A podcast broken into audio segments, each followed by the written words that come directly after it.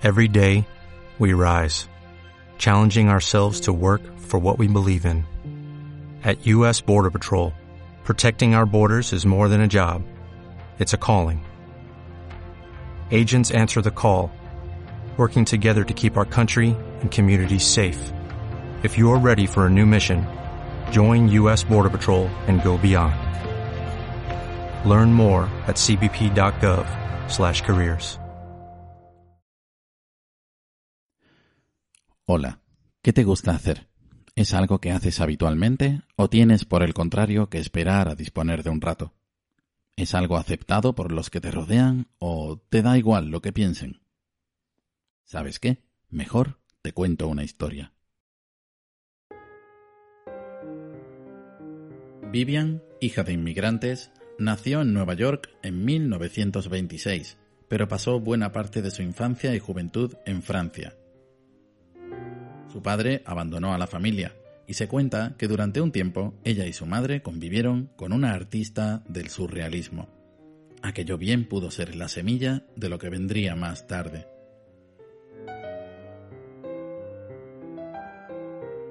En 1951 se mudó a Nueva York. Tenía 25 años y comenzó a trabajar como niñera. Esta actividad sería su profesión de por vida.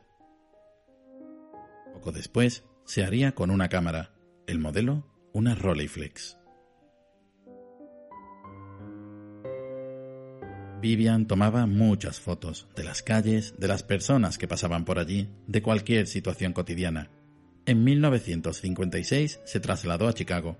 Allí la familia para la que trabajaba le permitió ocupar una habitación con cuarto de baño, que Vivian usaría como cuarto oscuro para revelar sus fotos. Los niños que cuidaba iban creciendo y Vivian volvía a trasladarse y acumulaba varias cajas de carretes sin revelar.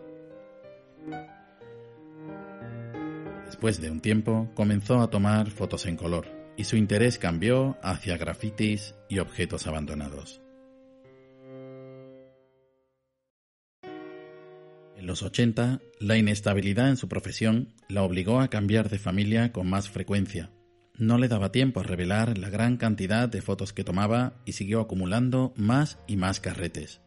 A finales de los 90 y principios del nuevo siglo, la situación profesional de Vivian no le permitió mantener su actividad fotográfica. Tuvo que almacenar su cámara y sus pertenencias mientras trataba de mantenerse a flote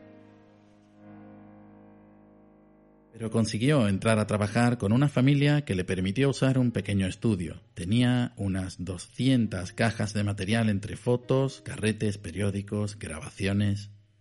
Vivian se quedó sin trabajo a una edad avanzada, hasta el punto de ser desahuciada. En noviembre de 2008, Vivian se golpeó la cabeza tras caer en el hielo. No llegó a recuperarse y pasó sus últimos meses en un asilo hasta que murió en abril de 2009. En 2007, John Maloof era presidente de una sociedad de historia local en Chicago. Estaba colaborando en un libro sobre sus barrios, necesitaba fotografías históricas y visitó una casa de subastas.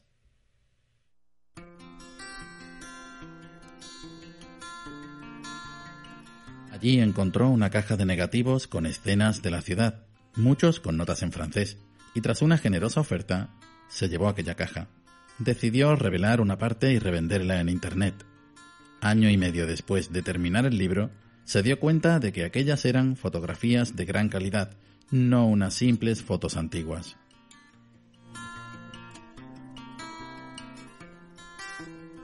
Fue entonces que un crítico e historiador contactó con él le pidió que no siguiera diseminando el material fotográfico.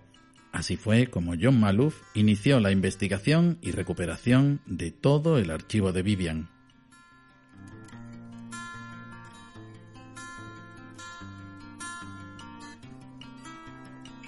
Se puso en contacto con una de las familias con las que Vivian había trabajado y pudo recuperar unos 100.000 negativos.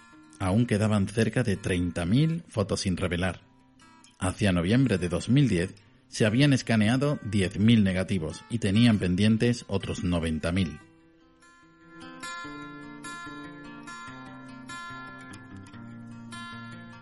John quiso ponerse en contacto con Vivian un año después de haber comprado aquella caja, ya que encontró su nombre en el sobre de un laboratorio. Buscó su nombre en Google, pero Vivian había fallecido solo dos días antes.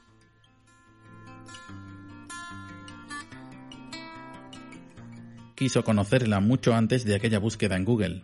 En la casa de subastas le habían informado de que estaba enferma y no quiso molestarla.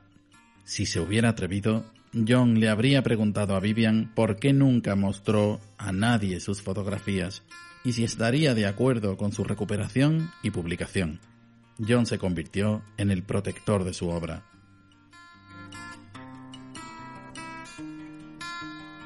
A través del legado de Vivian, John descubrió la fotografía, apreciando cada detalle, viviendo aquellas escenas callejeras.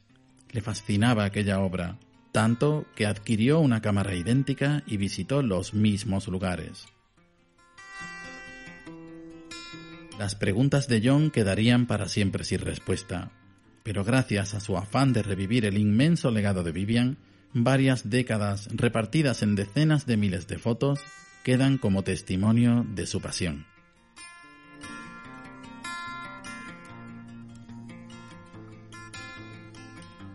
Esta es la historia de Vivian Mayer,